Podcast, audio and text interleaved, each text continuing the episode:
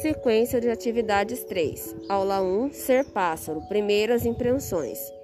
Leia o poema a seguir em voz baixa. Ser pássaro, Cruz e Souza.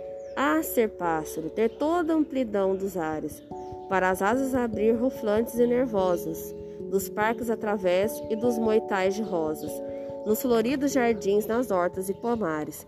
Ser pássaro, cantar, subir, voar na altura, pelos bosques sem fim, perder-se nas florestas, das folhagens do campo em meio da espessura, das auroras de abril nas cristalinas festas. Terceiro no tronco seco ou no tronco viçoso, o quente lar do, do amor, o carinho ninho. De onde sairá mais tarde o pipilar mavioso, de um outro mais gentil e meigo passarinho. Não temer o verão e não temer o inverno, para tudo alcançar na leve subsistência, no contínuo lidar, no labutar eterno, que é talvez da alegria a mais feliz essência.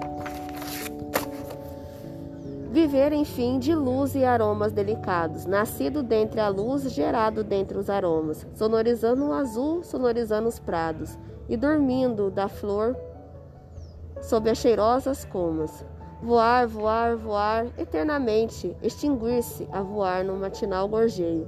É ser, pre... é ser pássaro, é ter a cada asa fremente um sol para aquecer o frio de algum seio.